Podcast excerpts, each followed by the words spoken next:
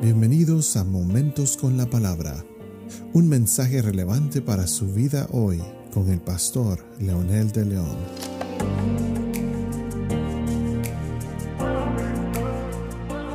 Saludos amigos y amigas, aquí estamos nuevamente para continuar con nuestro tema de los apelativos y títulos de Jesús. Y esta vez nos vamos a enfocar en el título de Hijo de Dios.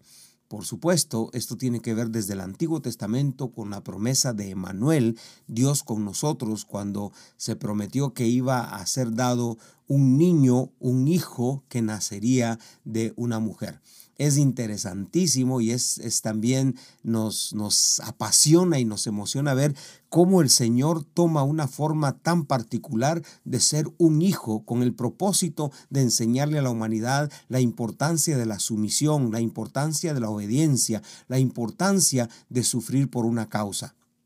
Y en este, en este punto, el Nuevo Testamento presenta al Señor con este título que está señalando de alguna manera la especial relación y posición que tiene dentro de la Trinidad, la, deidad como, como parte importante del Dios Trino, Padre, Hijo y Espíritu Santo, que son tres personas en un mismo eh, propósito, en un mismo sentir como Dios.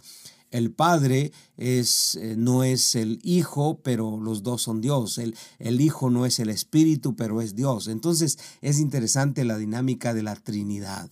Y esto pues no lo estamos inventando ni estamos tratando de jalar la hermenéutica. Simplemente necesitamos leer la escritura y especialmente en el Nuevo Testamento cuando eh, Jesús abiertamente en el momento de su bautismo del cielo se oyó una, una voz que dijo, mi, este es mi Hijo amado en el que tengo complacencia.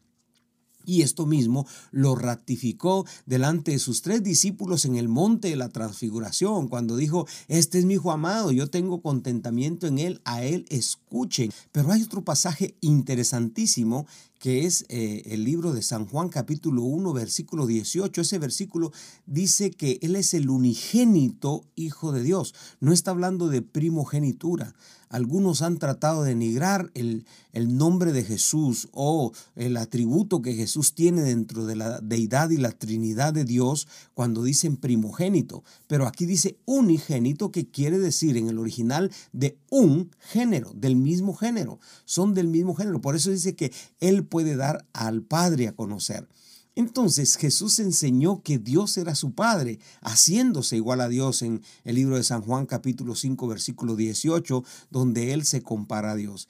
Es interesante también ver cómo la historia está repleta de mensajes interesantísimos acerca de, del Cristo encarnado, del Cristo que resucitó, del Cristo que está a la diestra del Padre. Ahora, como decíamos al principio, la, palabra Hijo de Dios, este atributo que tiene eh, Jesús aquí en la tierra como el encarnado, es que definitivamente es para identificarse con el ser humano, es para que el ser humano reconozca que hay una deidad preciosa que quiere alcanzarlo, hay un Dios precioso que quiere abrigarlo, que quiere perdonarlo, que quiere restaurarlo, que quiere sanarlo, que quiere hacer de su vida algo diferente. Entonces, un hijo, ¿quién es un hijo? Un hijo es el que aprende obediencia, un hijo es el que aprende a, sujetarse, un hijo es el que aprende a servir, un hijo es el que aprende a hacer lo que el padre dice. Este tipo de enseñanzas que podríamos enumerar tantísimas y cada una tiene un mensaje interesante también que lo menciona el Nuevo Testamento, es con el propósito precisamente que los seres humanos aprendamos de la humildad del Hijo de Dios, que aprendamos que el Dios mismo se encarnó en una realidad humana, no fue una, especie de, de ficción lo que pasó con Jesús, no es un mito de la historia. A través de todos los tiempos se ha certificado y corroborado que Jesucristo es el Dios encarnado que vino a este mundo con el propósito de enseñarnos humildad, sumisión, vino a ofrecernos algo diferente, una vida diferente. Hijo de Dios significa el ser que se encarnó para alcanzar a los humanos perdidos. Hijo de Dios significa el ser que trae un mensaje del cielo. Hijo de Dios significa un personaje que quiere llevarnos a la a, la par del Padre a morar en su patria celestial. Por eso es emocionante y valdría la pena tener tiempo como para desglosar cada eh, eh, particularidad de estos temas que hemos estado mencionando. Pero mientras tanto, me gustaría que usted lea la palabra, estudie la palabra.